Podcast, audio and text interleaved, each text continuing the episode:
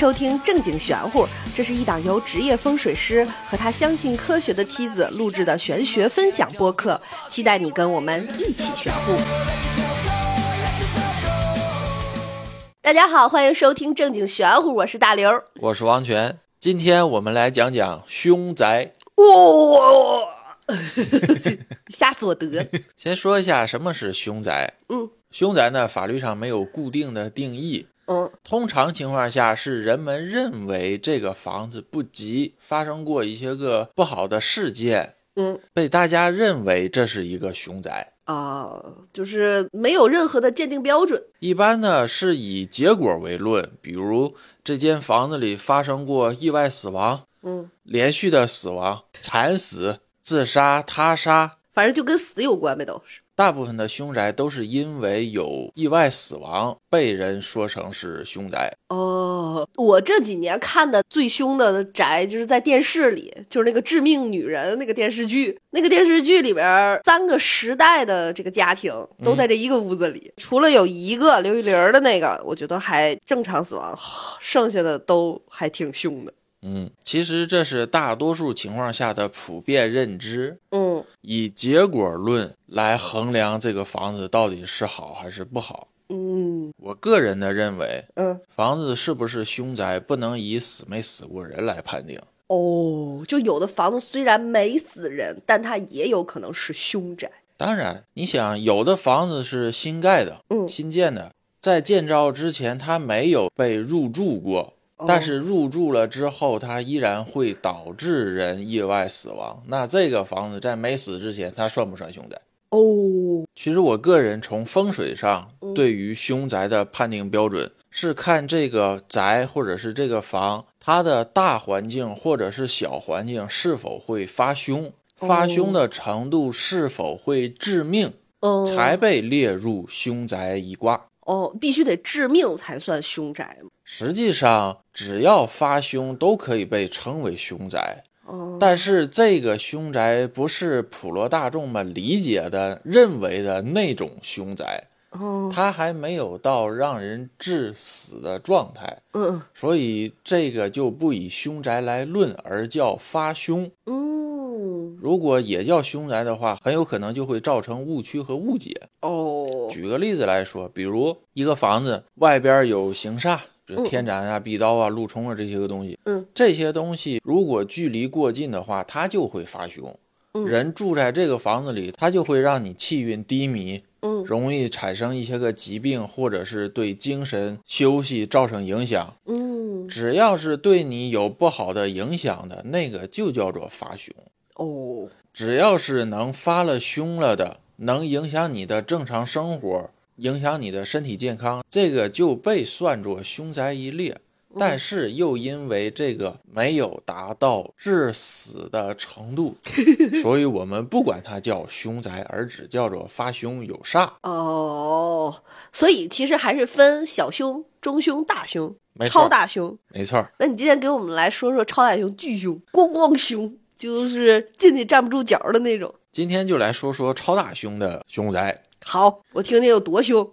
我个人把超大凶的凶宅分成几个原因。嗯，第一个是这个宅建在了聚阴地上，哦，啥叫聚阴地？聚阴地你就理解成它的形状是一个漏斗形，漏斗形平型。面的漏斗形，是一个张了大口，嗯，前面开大口，后边是小口，房子房子在小口的出气位。哦，就一般情况下，一个吸管堵珍珠的那个位置。对，而大口的外面，大口的前面正面是一片阴气弥漫的地儿，嗯，比如说竹林、嗯，臭水沟、大面积的臭水塘，或者是大面积的凶煞气的位置。我问问题啊，嗯像臭水塘，一般情况下都会有很多微生物，对，然后就各种小动物。臭水塘，没错。这不算繁茂很洋气上升的地方吗？不是说什么鬼怪、什么妖道还怕这种什么污秽脏臭？这臭水塘挺厉害的呀，这个。这不是一个事儿。鬼怪妖道怕臭水塘，是因为他们讨厌污浊。臭水塘自己本身散发出的叫污浊气，这种气对人的生活是造成不好的影响的，至少它细菌繁茂，你容易生病。可是你又说鬼怪什么妖道怕污浊，那咱天天劝人收拾屋子呀。对呀，这人说了，我就把自己家里弄得脏乱差，这玩意儿就没有鬼怪来了呀。那你也不能因为万一的鬼怪来而每天都脏乱差吧？鬼怪来没来不知道。你自己先病了哦，这玩意儿招病啊！对呀，还有就是好多那个隐士啊，厉害的人都住在竹林深处，听上去也是这种前面竹林后边一个小小漏斗的地儿。那是因为竹林的竹子被代表着气节，有节气嘛，嗯，代表着风骨。嗯，但实际上竹子茂密成林，它里边的气场是阴气的，是聚阴的。要不然那个林黛玉林妹妹病重呢？嗯，她那个不就喜欢竹林，住的那周围都是竹子吗？你住在竹林里也分地儿，你也得去找那个有阳光照射的地儿，不能住在竹林当中不见天日的位置。哦，行，那继继续继续说聚阴地啊。聚阴地就是因为这个漏斗形，嗯，把阴气吸纳进来而聚集汇聚，相当于把它凝练，浓度更强。然后因为这个形状直冲在宅上，这种情况呢，这个宅不断的受阴气的侵蚀，它整体的气场都是一个阴气弥漫的情况。嗯，人住进去是非常不好的，不利于健康的。嗯，时间长了，一定会让人生病，而且是生大病，最后是死亡的。嗯，所以这种的房子要额外的注意和避免。我感觉八九十的人都遇不上这种房子。哎，有人造的，北京里有一个挺高档的别墅小区，就造了一个聚阴池啊？为啥？因为他的别墅在随形设计的时候，嗯，建造出了一个巨阴的情况。它两栋楼是按照八大写的八的那个形状建造的哦，这不就形成了一个漏斗形了吗？哦，而且它的八的大开口的位置是一片死水哦，它的小的口的位置是正好有一栋楼在那儿哦，就那栋楼就聚阴了。对，那栋楼就是一个聚阴的地儿了。哦，不过好在他发现了，他在整个漏斗的中间又建了一栋楼。把这个聚阴的口给堵住了，那建的那栋楼不就又成了那个聚阴的楼了吗？建的那栋楼相当于赌馆的那个珍珠，它的位置周围的阴气没有到阴气聚集成煞的程度，只有后边的那栋楼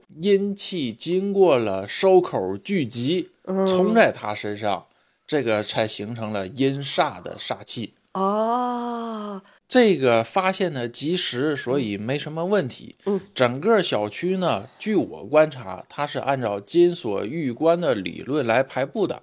啊，金锁一关是一个风水门派吗？对，它是一个比较直白的风水理论。它把二十四山按照沙和水非常明白的写出来，哪个山见沙。哪个山见水是吉的，是凶的哦？那这个挺简单的呀，这好学吗？只要你肯背就行。哦，你背下来了吗？没有，但是我把整个理论总结成了一张纸。嗯，有这张纸，呃，就够了。这张纸就能代表着整个金锁玉关的理论。哦，俗话说：“真经一张纸，假传万卷书。”哦，这个一张纸指的就是整个理论的核心哦。但是呢，如果你不看那个假卷万卷书的话，你也总结不出真经一张纸，你也理解不了。嗯，就跟那个女子防身术似的啊，就在绝对力量面前，只有抠眼珠子踢裆是最有效的，其他其他你就说，哎呦，就抠这弄那板这，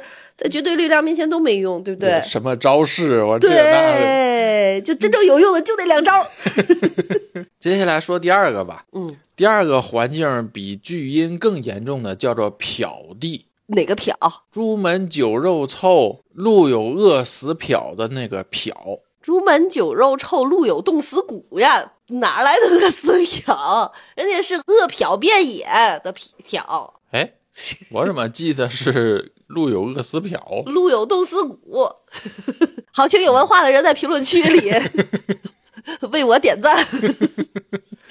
快点吧，哦，是这个殍，饿殍遍野的殍，没错，听着就不吉利。殍地呢是这“殍地”这个词是官方词汇，不是你编出来的啊，不是，哦哦或者是叫行业词汇，哦哦，殍地。它是用于形容这一片区域阴气非常的浓郁，非常的重。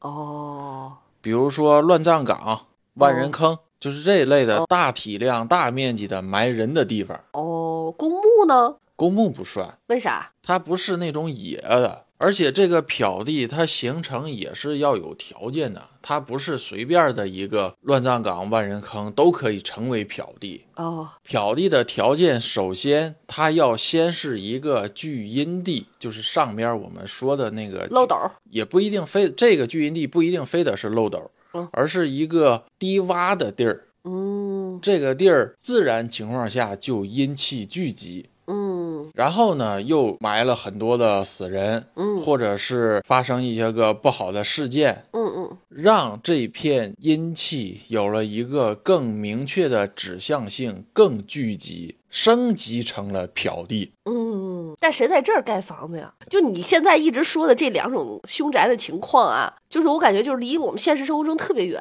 现实生活中，就大家想听的凶宅，就是那种隔壁或者是其他楼里，就是这种公寓小区里的。我觉得你那种情况，现代人已经很难接触到这种凶宅了。你除非是什么古堡啊，有的那种城堡呀、那种。我的意思是你那两种情况太特殊了，咱能讲讲就是城市里的某小区啊，就是真实人类居住的地方，谁会住在乱葬岗边儿上呀？你说的那个是鬼宅凶宅，啊，对呀，那不然呢？那个在凶宅当中是一个项目。既然你说凶宅了，你不得把凶宅的各个情况都讲一遍吗？你不能局限于一个鬼宅呀。大家就想听这个，哎呀，你就讲，咱这收听越来越低了，我得挽回，你赶紧，咱先咣咣来几个，那后边还有三四五六，先不说了。哎，这你先来点好玩的，然后一会儿我再给你个机会，让你说说这三四五六。行，那先说说鬼宅的凶宅。嗯，对，就说点城市里公寓、小区，就离我们生活近一点的房子，就那那个房子太远了，电视里现在都不拍的那种凶宅了。实际上那个不远，那个主要是我们居住者够不到，而开发商建房子的时候经常能够到。哦，等于在这个种地方上建了个楼，那这个楼就凶了呗。对呀，哦是在选地儿的时候的问题，这是。哦，行吧，你要想听鬼宅，咱先说鬼宅。对对对对对对对，先说一个我听来的故事吧。这个是新西兰的事儿，情况是这样：说有一家三口在新西兰买了一块地，他想自己盖房子。嗯在盖房子挖地基的时候，挖出了一条人的大腿骨。有当施工队挖出大腿骨了之后，就打电话报警了。嗯警察来了之后，判定为这是一个人的大腿骨。嗯然后呢，因为发现了人的尸骨，所以就要停工检查、开挖，把其他地方都挖一挖，看有没有尸体什么的。嗯，结果挖完了之后，发现只有这一条大腿骨，哎没有办法判定为凶杀案，或者是抛尸啊，或者是其他的情况，所以这个事儿就搁置了。嗯，搁置了之后，这个房子继续建造。不知道为啥，感觉就是这个大腿骨听着就不是那么的害怕。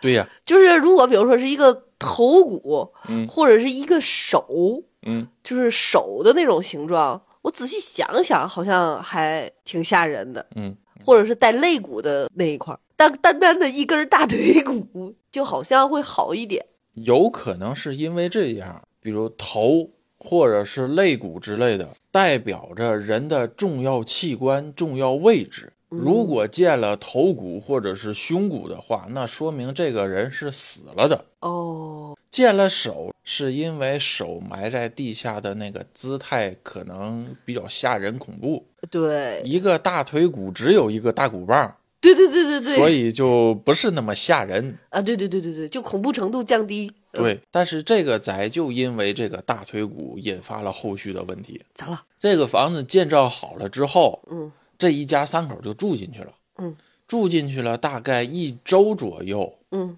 据邻居说，他们家就再也没出来过人。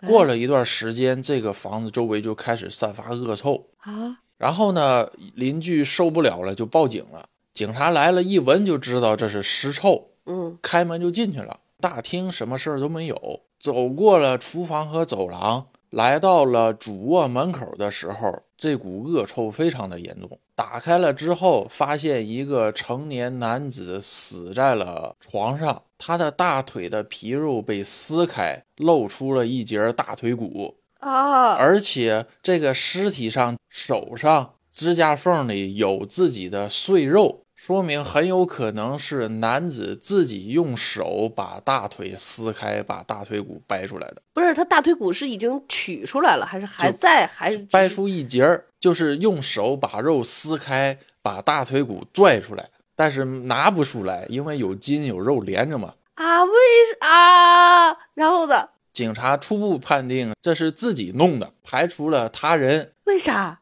因为你的指甲缝里有自己的碎肉。这都不是指甲缝儿啊！如嗯果用手划了腿，那整个手都是鲜血淋漓啊！对呀，是的，是这样的吗？对，就是这个情况可以初步判定为是自己弄的，排除了他人行凶，而且那个伤口也是明显的撕裂伤，而不是利刃伤。啊，这是这个男的，然后呢，在主卧的衣帽间打开了之后，发现了家里的女主人，女主人是被半吊在衣帽间里头了，大腿骨是不是被撕开，我记不住了。时间有点长，我也记不住了。然后这个时候，警察发现了男主和女主，但是没找到他们家的小闺女儿。嗯，一家三口嘛，男主女主带了一个小闺女儿，找了好久没找到这个小闺女儿，最后小闺女儿是在房上的阁楼里找到的。哎，害怕了！我怎么感觉这比那个讲那个鬼神恐怖故事还害怕呀？我怎么认识你这么多年，也没听你讲过？来，我糊糊头，摸摸毛，吓不着。起开，快讲！你在恐怖故事中间插狗粮，你小心被骂死这期。然后呢，这个房子就被大家称为了凶宅，小姑娘怎么死的？我也记不住了，好像是，嗯，忘了，反正是死在上面的。然后呢，这个房子就被大伙儿传出这是一个凶宅嘛，因为横死了三个人嘛。这哪何止是横死，这太奇怪了。接下来是买房者和房屋中介的事儿了。嗯这个房子一家三口死完了之后，这个房子就没人住了嘛。嗯这个房主家的亲戚找了中介要把这个房子卖掉，嗯所以才引发了后续的恐怖故事出来啊啊！前面这还不叫恐怖故事吗？啊。前面这个是个起因，你怕不是对恐怖有什么误解吗？你最好后面比前面还吓人啊！大老王快出来听，吓死你！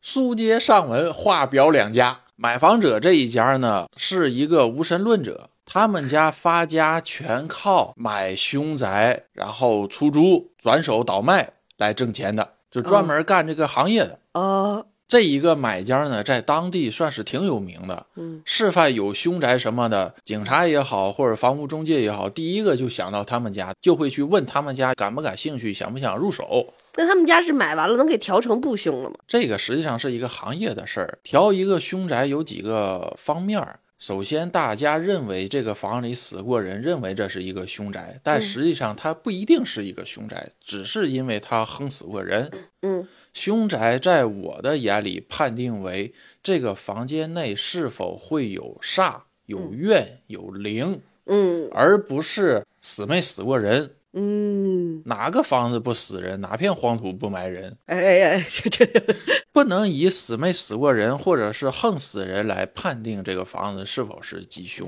对，而且我们也不能把所有死都归为不吉利，对呀，有的死就是正常死。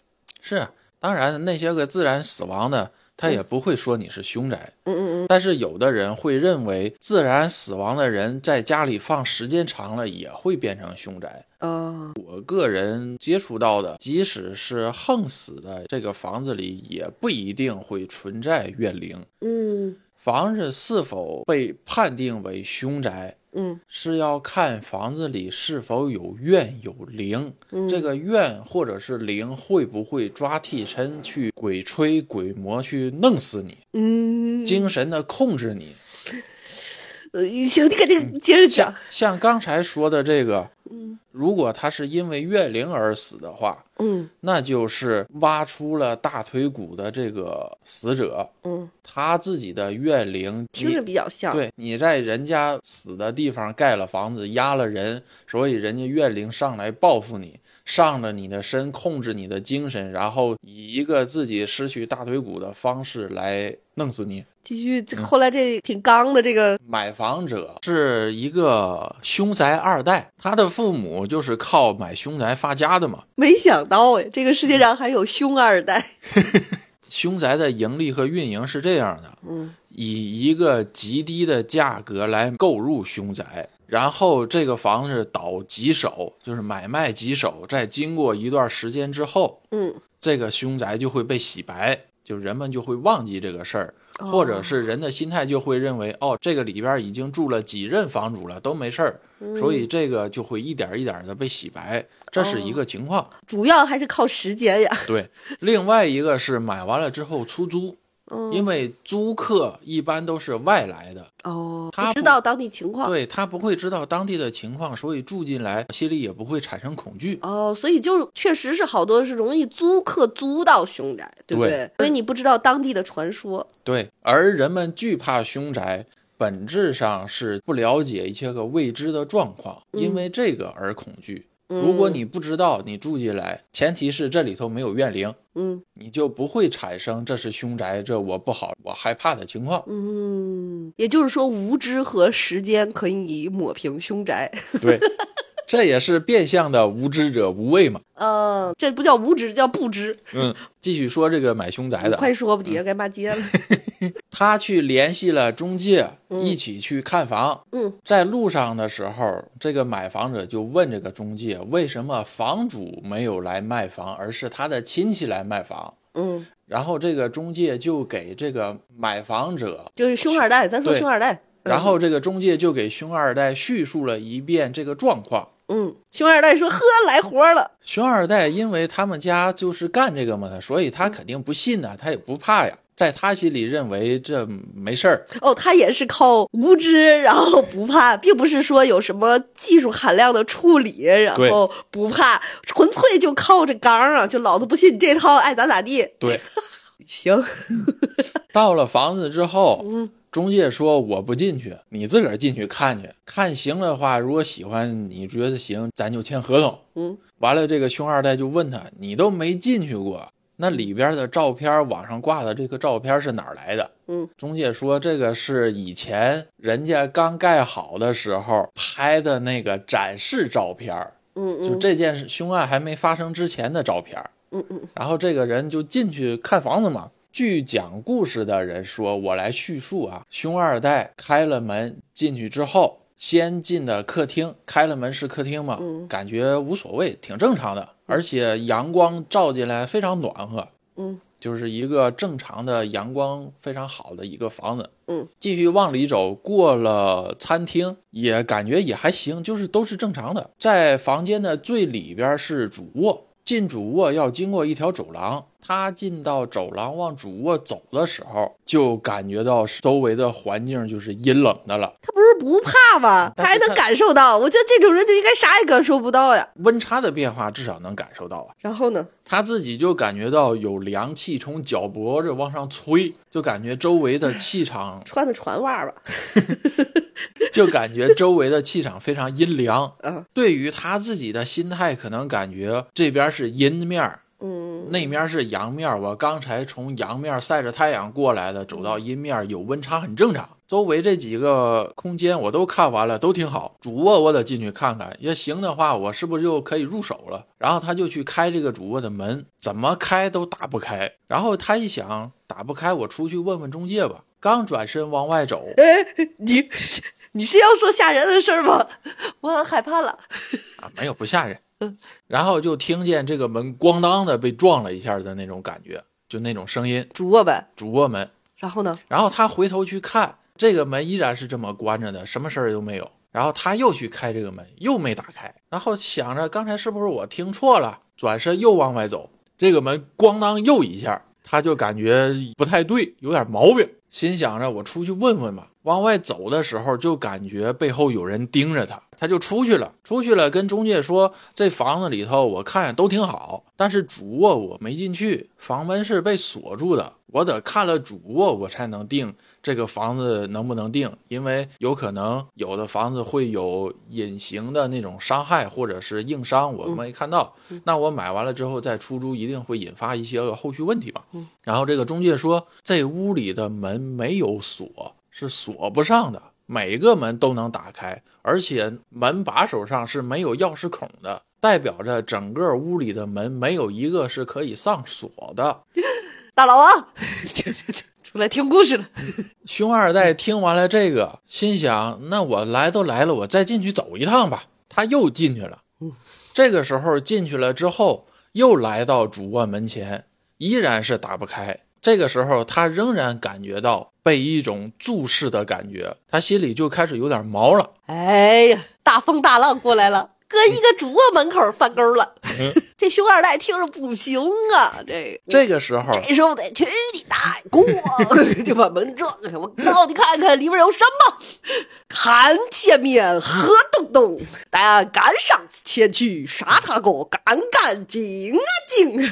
不好意思啊，我这会儿不来这个，我就 吓死了。哈哈，快说。这个时候，他听见楼上有小孩笑的声音，还有小孩来回跑的那种咚咚咚咚咚的声音。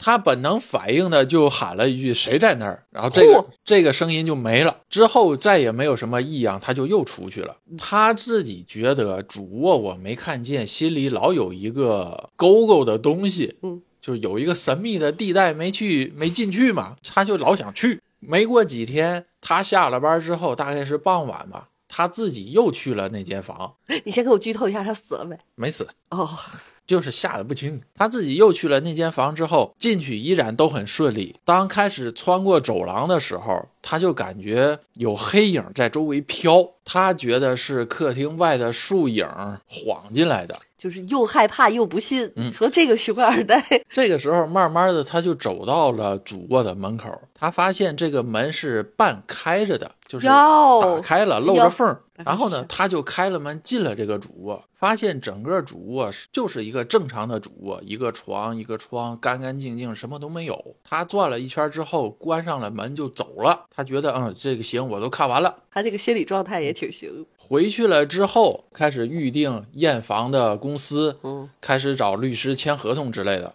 预定了完了这些之后，验房的公司就去了。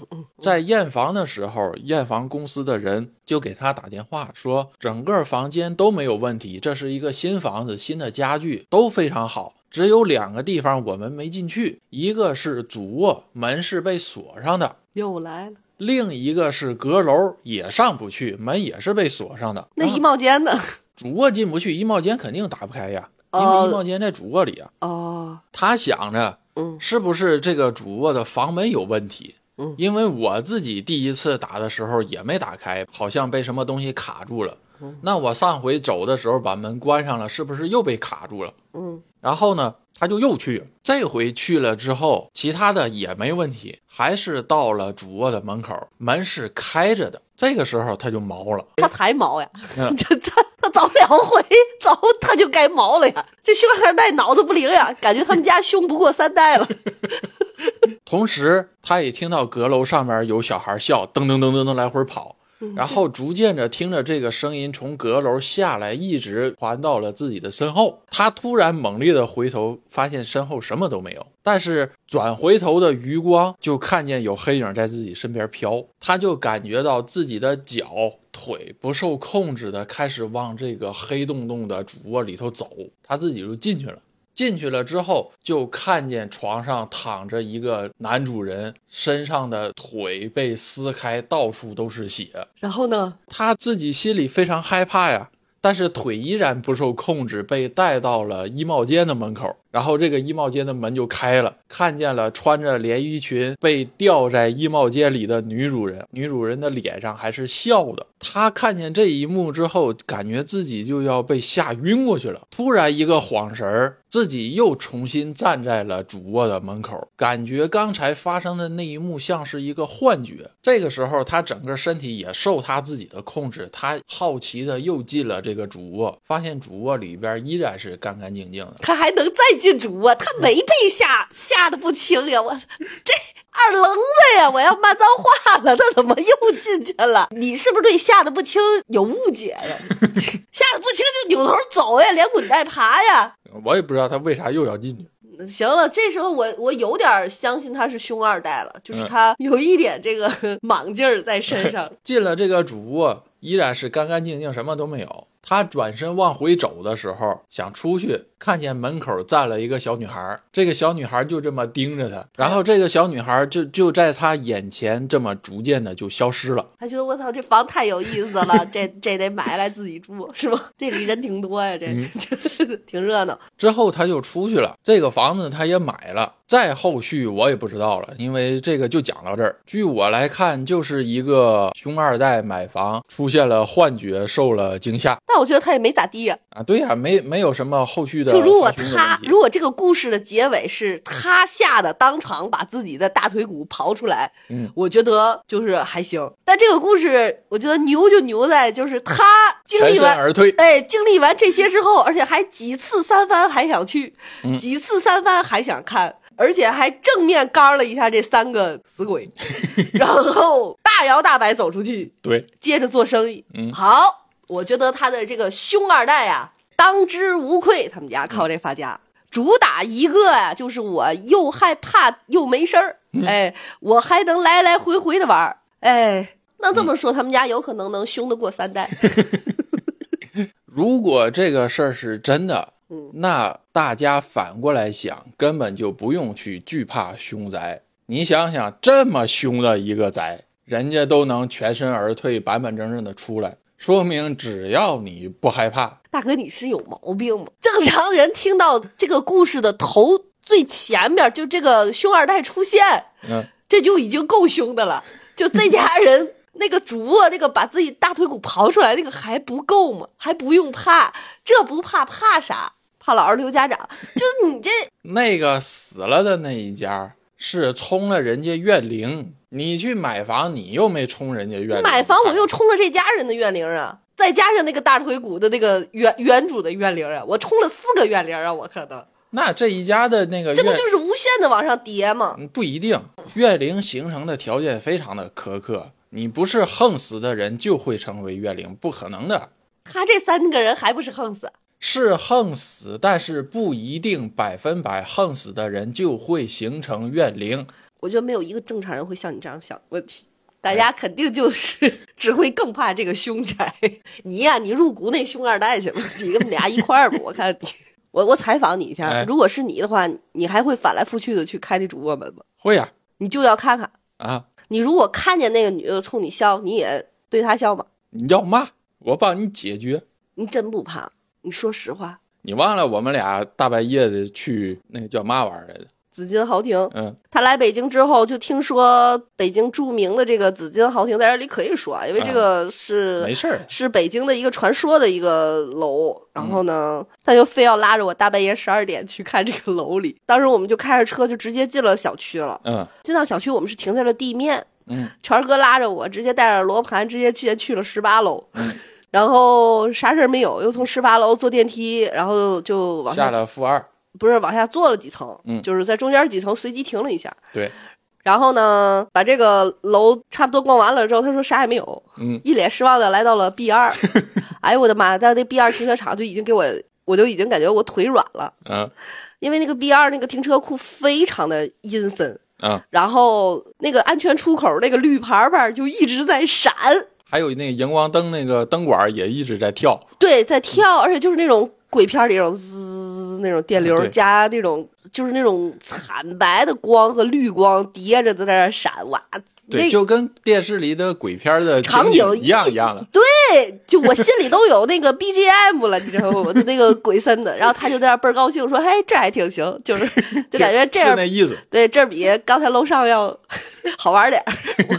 我我我真的我就，哎呀，然后我们俩就上去了。其实那个楼就也还好，就正常，除了气场乱点儿以外都正常。嗯，但是那个楼里有很多很多传说，因为我真的亲姐们在那楼里那个上过一年多的班儿，就整个人都柳了一样，就是整个人都不行了。然后呢，她在那个楼里半夜就是加完班儿下楼，嗯，就是每一层那个电梯门都开，就他就已经要堆伏在那个电梯里了，感觉他要晕在电梯里了，就感觉各种的那个灵异事件，而且他的同事还收到过一个特别奇怪的外卖，然后。我是后来跟权儿哥说才知道，那叫断头饭，嗯就是忽然间有一个送外卖的，嗯就给那个同事送了一个盒饭，然后打开之后是是一个米饭，米饭上面摞了一个馒头，啊，筷子插在上面，对，就送了那么一个奇，我当时他的同事都惊了，然后就也查不着什么信息。我后来跟权哥说这个事儿的时候，才知道这个东西叫断头饭，就是放在十字路口的那个给鬼吃的那个米饭还和馒头。啊，鬼也爱吃碳水，一点儿一点儿蛋白质什么 膳食纤维都没有。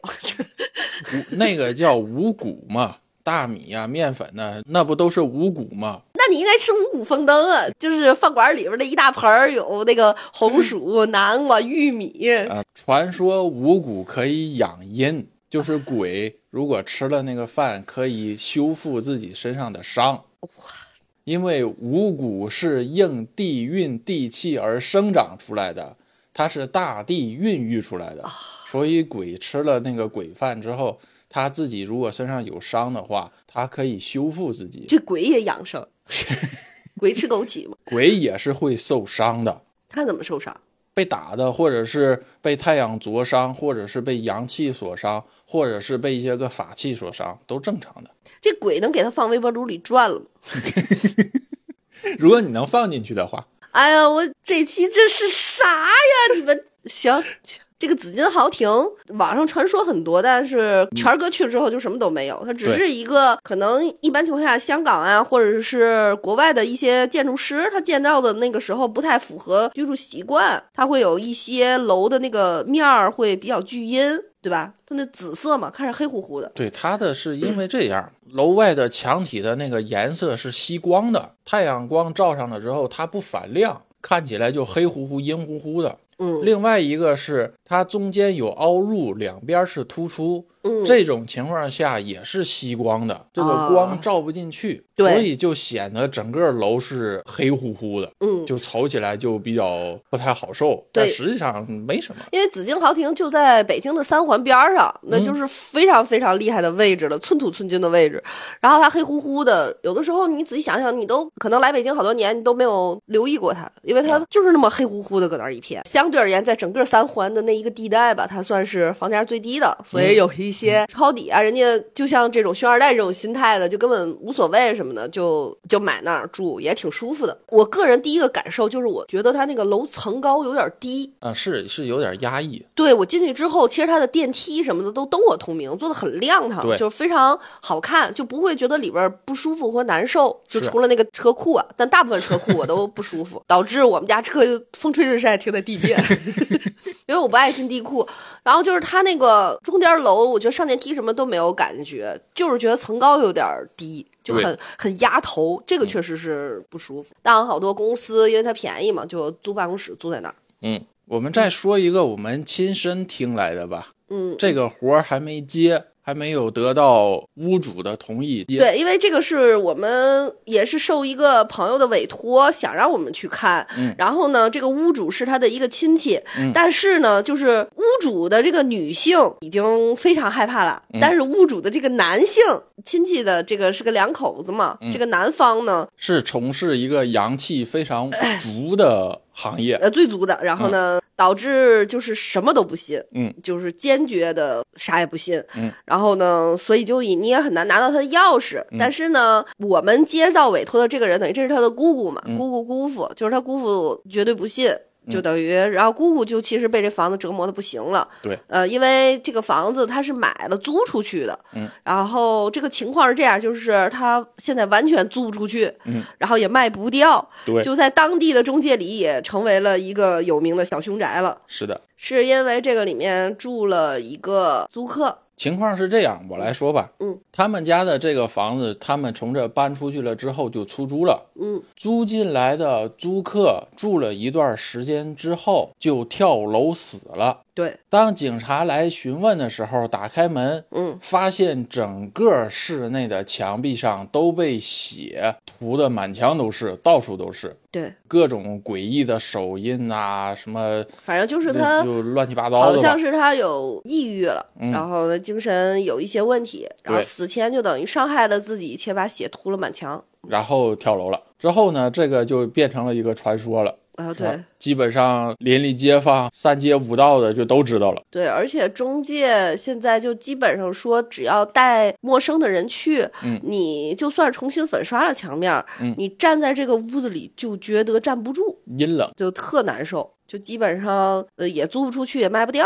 了。现在这个房子、几乎进去的人都会感觉到不适。啊，对，就不需要有什么风水知识，也不需要了解背景，就是嗯天生人的感受就已经是进去之后人就会发毛了。对那大概率上，其实这就是一个凶宅了。对，如果大部分的人进去之后都能感觉到不适，这种不适是自己知道非常明显的，不是那种常规的不适。嗯，那这个就可以基本判定为是凶宅，啊也可以怀疑这里边存在怨灵。嗯，怨气还是挺重的，我感觉。嗯但我觉得这也是个可怜人，对吧？就是精神上受折磨，然后我能想象他死前得有多么的痛苦和绝望吧，听到这种事儿都好想帮帮他呀。恨不得早日能看见这个房子。对，我是想着，如果他真的是有怨灵在里头，嗯，那早一天给他送走，嗯让他回归到自己原本应该去的地方，把他自己都完善起来，重新走他自己该走的路，那也是一个功德呀。哦，所以这种不是消灭他，对不对？当然，而是给他好好妥善处理，对，不是消灭，不是伤害他。基本上到不了消灭的那个程度，不要受电影电视剧影响，干嘛呀？阿瓦达啃大瓜，没必要，然后就是叫阿瓦达啃不知道。阿瓦达啃大瓜，然后一下就噗没了。能帮一把就帮一把，都是可怜人，没必要，干嘛非得见着了我就得给弄死？所以就是不需要。不需要，不需要，没到到不了那程对。电影里演的那种，最后就是什么魂飞魄散那种，那太惨了，人家都死了，就剩一个魂了，你还给人家打散了？就不能那样。对呀、那这怎么了？那是这期节目上得了吗？这，不知道上多少算多少，然后呢？不行就剪呗。这是一个，哎，咱们还有过接触过一个案例，就是那个之前咱们说过，啊啊，一家死了好几口的那个是吧？对，其实那个是不是也是一个对，那个算人造凶宅。人造凶宅？它就是其实和那个灵异没有关系，对，它只是纯是一个风水上的发凶。风水上的发凶。我们再讲一个，另外一个我们当时接到，但是就是真实听到的。对吧？他给我这个打电话，然后想让权哥帮解决，但是因为各个方面的原因，嗯，就是没有办法去对，没有办法去，因为当时我们在 西安隔离。对，因为当时我们在西安隔离呢。当时的情况是这样啊，他们家住在是村儿里头，正大门门前是别人家的房子的墙，嗯然后呢，他们家在人家的墙根下边种了一排竹林。嗯他们家觉得门前被别人家的房子挡住，风水上对自己不好，嗯嗯就想着改大门。当时呢，他就把现在的大门封上，新开了一个大门。嗯既然都改大门了，都开始破土动工建造了，那直接就把房子也改造改造吧。嗯就在新的大门的旁边又建了一个锅炉房，嗯锅炉房里有灶台，有取暖设备。当时在建造的时候，村里就有村里就有人说，嗯你不能这么建，这么建风水不好，它会影响你生活，它会发凶的。但是他们家不信，之后就那么造了。嗯造完了之后，好像是多久来着？他们家就开始死人，对，先是他弟，他弟嗯是第一个，反正是先绝了男丁。对，先绝了男丁，然后是老人受不了，嗯，对，然后老人受不了，老人也死了。嗯，反正总共是死了三个人，对，嗯。反正这三个人是一百天之内死的。对，连续死，然后他们就有点儿绷不住了，对，现在等于这屋里只剩他他女儿了，给我打电话问我这个事儿怎么解决，是什么原因。嗯。当我听完了之后，非常明确的告诉他：第一个，他改的大门的方位不对；嗯。第二个，他在大门旁边建了锅炉房和灶台，这是火煞地；嗯。第三个，他的新的大门外边有一个非常直的大路冲，对，这相当于三个凶合在一起发成了一个大凶，直冲着他们家的主宅，就嗯主次的那个主。我记得男丁是应了陆冲的冲煞，这个陆冲的冲煞大家不要担心，他们家的这个冲煞是因为路冲经过了不好的方位的门。嗯过了不好的方位了门，又附加了锅炉房的火煞，直接冲进来的，嗯相当于这个煞气是在不断的上扬和增大，最后冲进了主宅里头。嗯，就一般的路冲还不至于，一般的路冲离得近的，能发凶的，顶多让你受点小伤，破点小财，这就已经极限了。嗯，我可不可以这么理解？一般的凶，他自己单独凶，就是凶不到那么凶，是的，就是你不能凶上加凶再加凶，就是等这个所有的这种凶煞直冲你家的时候，这就厉害了。没错儿，这个我给你细讲一下吧。嗯不管是吉也好，凶也好，它都有一个体量。当这个东西体量小的话，嗯它的影响也是小的。当这个吉或者是凶，它的体量开始逐渐增大，嗯对应的发吉和发凶的情况和程度以及概率也是逐渐增大的。嗯最严重的到死的程度，或者是连死嗯结束，人死如灯灭，就什么事儿都我都死了，你也没有什么再凶的了吧？嗯，就到死哎，就是死死了再凶就可以让你再变成什么厉鬼这那的。那是另外一种状况，那的是在聚阴地有变成厉鬼的条件，你才能变成那样。嗯这个是变成鬼的那一个阶段，一会儿我们再说。先说这个吉和凶的事儿。嗯像他们家连死人的那种状况，嗯，是因为一个胸加一个胸加一个胸，逐渐的往上增加体量，这几个胸之间又发生了化学反应，嗯比如火煞见风，它就不是一加一了。啊，那是啥？它就变成了一加一等于三，或者是等于四的体量，哦，它有一个相互帮助的一个程度在里头。哦，就玄学没有就不遵从数学科学，一加一能变三。这是一个自然附加的变量的事儿，你就理解成一堆火在那儿，但是如果有风去吹的话，那个火烧的会更旺。嗯嗯嗯嗯，对你再倒点油。还有一个要附加的是二十四山方向，嗯二十四山里有十二属相，嗯每十二属相配一个天干，或者是配一个四尾，就是乾坤艮巽嘛，组成的叫做双山。嗯嗯。也就是说，二十四山可以平均分成十二份儿，每一份儿代表一个属相。嗯。这个代表的属相在二十四山上的方位，嗯，也代表着居住者的人的属相。有。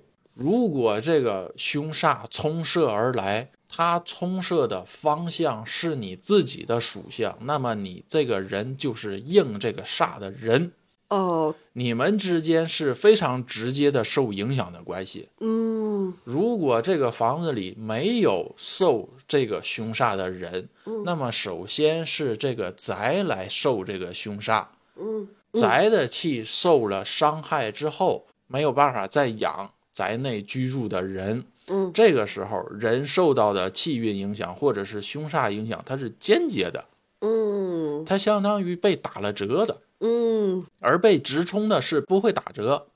当然，凶是这样，吉同样是这样。嗯如果是有一个非常吉的好的风水，或者是有一个非常好的气嗯被你直纳而来，那么同样根据二十四山上上的方向，你自己的属相如果非常硬嗯吉的那个气，那么你自己受吉气的滋养助运也是直接的，也不会打折。哦，哎，咱家谁受这个吉气啊？咱家没有，咱家是间接的。哦，所以我在我们家布了一个能直接受集气的阵法，来直接转到我们身上。你就理解成我放了一个信号转换头，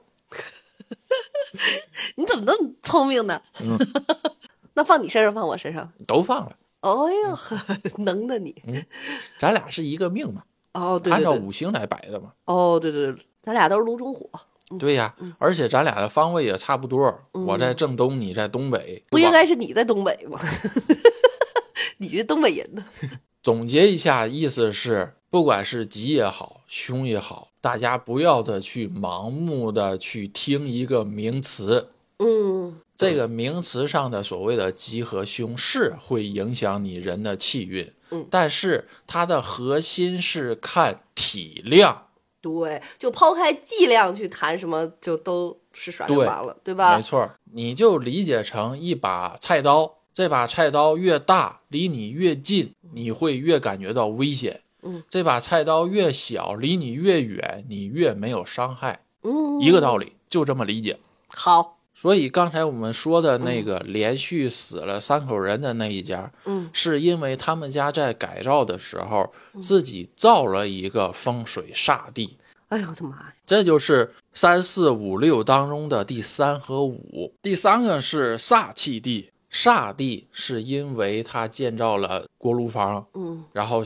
乱开了门，门外又有路冲，这叫煞地。嗯嗯嗯第五个是人造凶宅乱摆风水，嗯。相当于他把这些个不好的因素综合在了一起，直冲了他们家，嗯。变成了一个人造凶宅。这个房子变成了一个人造的凶宅，哦，然后住进去了之后，会承受这个凶煞气场影响带来的结果。嗯。剩下的是第四和第六条，嗯。第六条是绝地，你就理解成万物不长，寸草不生，我就那种地儿，被扔完原子弹的地儿。哦，还有我们小时候学的一节五号电池埋在土里，周围多少平米会寸草不生，嗯。那一小片地儿也可以被称为绝地。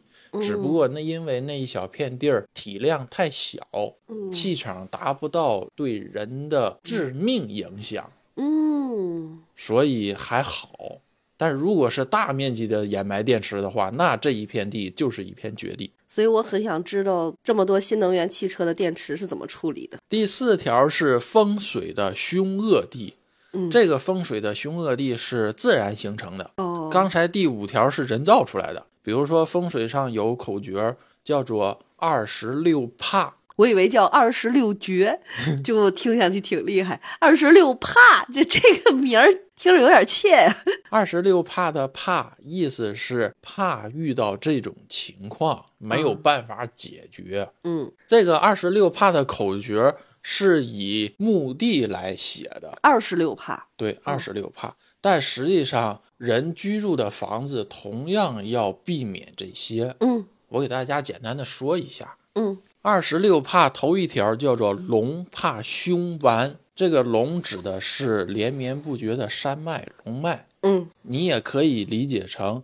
你这一片建造房屋的区域是不是凶恶顽石？哦，是那个顽，对顽石的顽顽名不化对的顽。没错儿，学怕枯寒，这个学指的是房子或者是建房的位置。洞穴穴嗯，对穴枯是枯败、枯枝烂叶的那个枯，嗯寒就是阴寒，阴气凝聚到一定程度，成为了实体，形成了寒气。嗯嗯嗯，粘在身上可以导致你生病、后脊梁发毛的那种阴寒。有有有有，沙怕反背，这个沙是十字旁加个多少的少的那个沙，嗯不是代表着沙子，嗯代表的是周围的建筑，嗯或者是土包，或者是地面隆起的物体，嗯嗯，叫做沙。高一寸为沙，低一寸为水。嗯怕反背，我们知道反攻煞或者是路冲。这个反背的意思就是这个反攻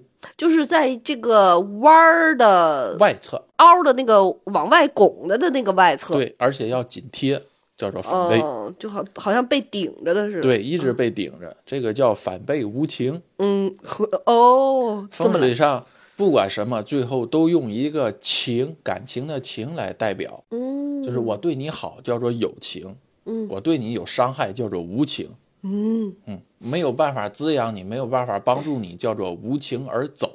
有有有有有，水怕反跳，嗯跟沙是相互对应的，形状类似，只不过是一个是沙，一个是水。嗯还有是学怕风吹，非常好理解，就是疾风直吹嘛。嗯墓地害怕，当然房子也是害怕，人也是害怕。为什么天斩煞是影响非常强？嗯就是因为天斩煞中间的楼宇缝隙，把吹来的非常缓慢、散掉的风，把它聚集起来，直接打在你自己的房子上嘛。嗯，山怕干枯破碎，水怕牵牛直射。牵牛直射是啥意思？首先是水，嗯水可以是路，也可以是河水，嗯，这是水。怕就是惧怕嘛，水可以是肉的，也可以是 water。对，牵牛直射，一头牛被人用绳牵着，这条绳是不是非常直？这就是牵牛的意思，嗯意思是这条水直冲直射，急且直到了你的近前，这个就叫做牵牛直射。这就跟拽风筝线也一样呗，拽风筝线实际上放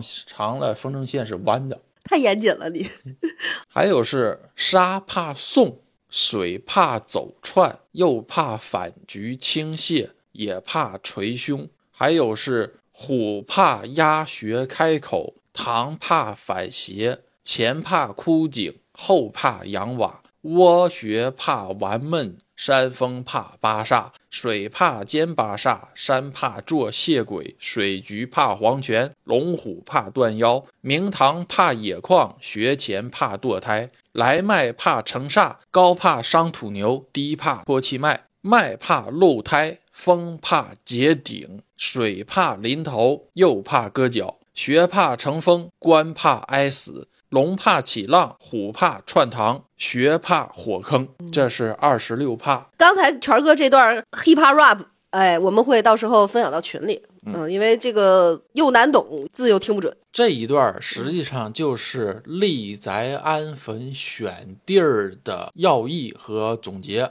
见着这些地儿就不用选了，直接就可以走了。哦，这些地儿建了学也好，建了房也好，是对生活、对人的气运是有不好的影响的，而且影响的体量非常大。在我听上来，其实都是一些关于自然和地理的常识，里面当然好多。当然嗯，对对，风水上叙述的都是自然环境常识以及对人的影响嘛。嗯，说来说去都是感受一个人在大自然里是否舒适。还有第七条就是鬼宅的凶宅。刚才我们讲了故事的那些个鬼宅们，实际上凶宅的故事听多了，你可以总结出来就那么几样。嗯普罗大众认知的就是里头横死了人，嗯，只不过区别是有的又住进去的人又死了，又受了影响，有的没事儿而已。但实际上还有一种凶宅是风水上凶，有可能这个房子还没有横死过人，但是它会导致让人横死。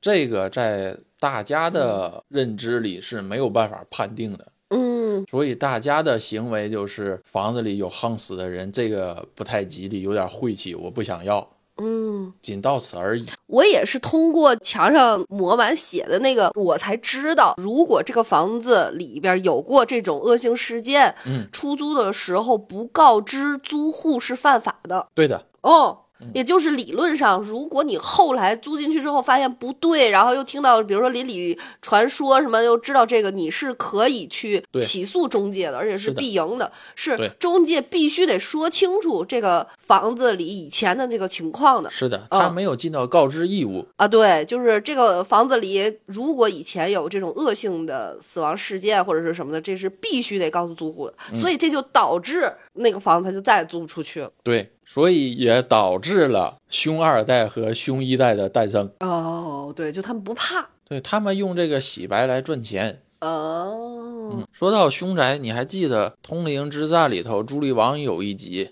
哦，对对进了一个房子里，不知不觉把自己的围巾缠在脖子上啊，对对对对对对，那集是因为那个女的死在也是一个像阁楼一样吊死的，吊死在阁楼的那个位置。她对她当时倒也不是要勒死，但是她就是有那个趋向。就是她的那个动作就开始诡异了嘛，她就正好在那死、女的死的那个地方，然后就缠脖子，开始拿围巾缠脖子。嗯，对，当然朱莉王肯定不会勒死自己。对，就是受了怨灵的影响嘛。哦，对于我自己个人总结的，嗯。凶宅是不是被判定为凶宅，看三个要素。嗯，第一个是里边是不是有阴气，就是一进去之后感觉到发寒、炸毛、不适，嗯，或者是脚底发凉、浑身发寒，嗯，一进去之后感觉头是蒙蒙的那种感觉，嗯，那个就是阴气导致的。嗯嗯这种的住进去了之后，很容易去影响精神思维以及行为。嗯长久的受阴气这么侵蚀，人就会容易横死，或者是做一些个不好的事儿、怪异的事儿。嗯嗯嗯嗯，当然这里要说的是，这个所谓的阴气和阴阳的那个家里头不够阳光的那个阴气是两码事儿。虽然字儿都是这两个字儿，但是核心本质完全不同。嗯，这个一定要听懂、听明白，不要混为一谈。好，不要以为家里头聚阴有阴气，就是以为是这个阴气，两码事儿，不是这个啊。嗯嗯，第二个要素是怨气，就是大家认为的凶宅会发凶的那个东西。嗯，人横死了之后，怨灵鬼魂会留在这个房子里，继续害你找替身，或者是其他的影响。九成九的凶宅故事都是因为怨气、怨灵而出现的故事。第三个要素就是煞气，凶直又猛烈，嗯，体现于物体上或者是环境上，嗯，比如刚才说的二十六怕，或者是人造了一个风水煞地，嗯。人造了一个聚阴地、养阴地，嗯房子坐落在煞气上，人受到最大的影响是身体健康。嗯如果按照人的感受或者是导致的结果来反向的验证这个到底是什么气，就可以用人的感受来区别。比如住进来之后经常有病，嗯那这就是因为煞气的影响。嗯，如果你进去了之后感觉精神思维错乱、嗯混乱、懵的，身体上发寒，嗯。这种的是阴气。嗯。如果你进去之后感觉心里发毛，被人注视，嗯，耶，心里头很难受，但是又说不上来的那种感觉，嗯，感觉自己周围有人，但是你又看不见，嗯。这个是怨气。嗯。这是凶宅的三个要素，或者是说形成凶宅的三种状况。嗯，总结出来，无非出不了这三种状态。我想替大家问一句，就这个凶宅还能再给它改好吗？能呀，从本质上你知道这个是怎么回事儿，就可以从根儿上彻底的去解决它。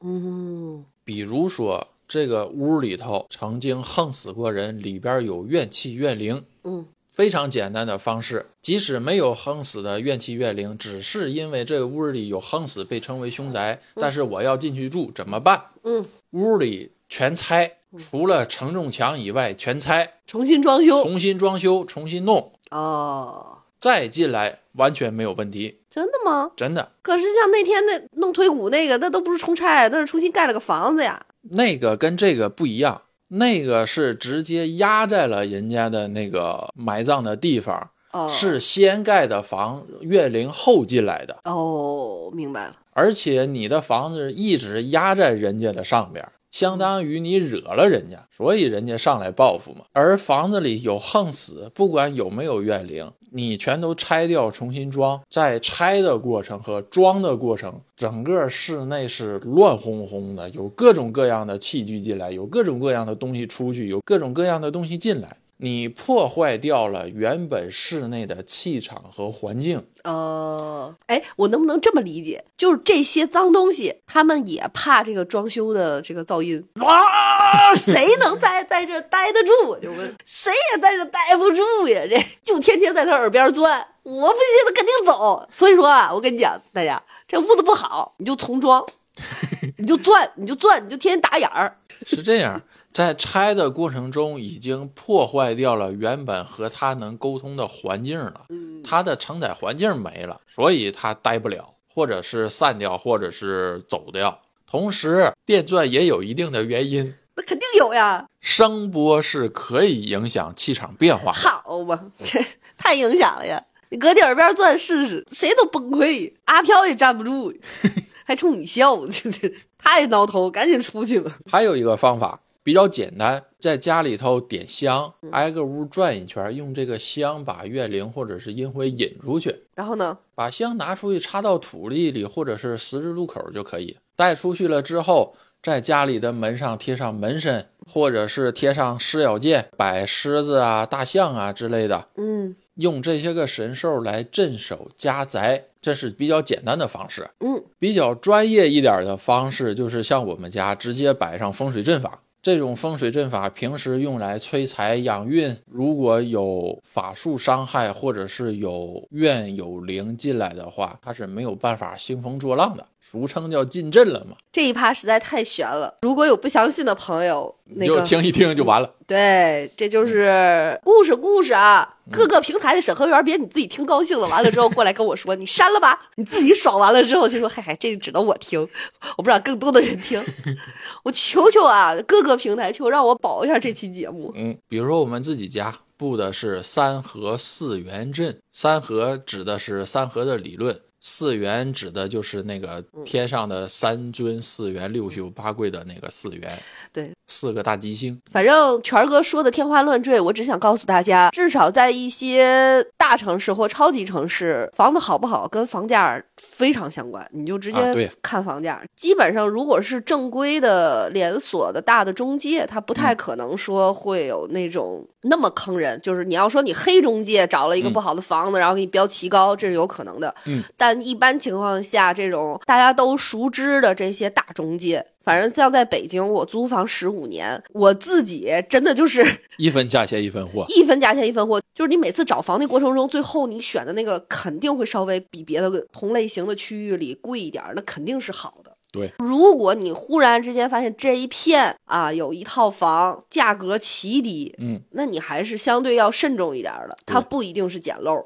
房价低一定是有有一些个原因的。有一个原因的。你如果这个房子你进去之后你自己就很勉强，嗯，然后也没有很舒服，住房别将就，对这个东西跟你天天日息相关。说白了吧，房子跟你的一生都相关，这件事情还是挺重要的。你每天都要进这个房子里啊，影响的也是你自己的气运。说个最直接的例子吧，嗯大家可以去观察周围身边的人，或者是路上的行人，嗯你看他的那个脸色是红润的，嗯放光的那种的，嗯他气运肯定是好的，对吧？嗯，那他住的房子大概率都是阳气充足、向阳的。或者是养他的，适合它。对，主要你看那种脸色黑暗、暗沉，或者是发黑发青的，或者是发惨白的那种人，这种人居住的房子大概率都是室内不见阳光、多阴的。他长期的在这种不见阳光的房子里居住，人整个的也逐渐的被房子所同化。嗯所以这种情况下，人的气运也是很难升起来、提起来的。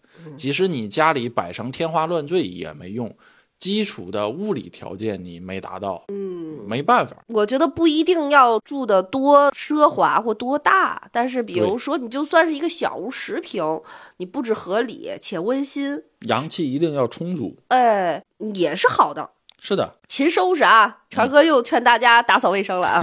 财门不入脏门，再说一遍。财运不入脏门。说一下刚才的这几种方法，使用方法是要对应凶宅的体量的。哦，比如说，这个凶宅里发生的恶性事件非常的严重，嗯，最好是拆掉重装，而不是家里头点根香引出去，然后再贴个门神什么这种的体量不够，很难成功。就处理方法要根据实际情况来，要。得当。嗯嗯你不能小马拉大车。嗯，今天主要告诉了大家，首先是几种不好的房子，嗯，不好的房子是因为什么造成的？嗯，重点是强调了一下这个量的问题，对无论好坏，然后解决方法都和量有关。啊，对，要还有一个是自己的心态和心理。对和适度，嗯再有一个就是别瞎害怕。好多好多时候就是怕也没用，不是不是是，不惧则无畏。对对对，是没必要害怕，因为只有故事是可以流传下来的，对所以很多故事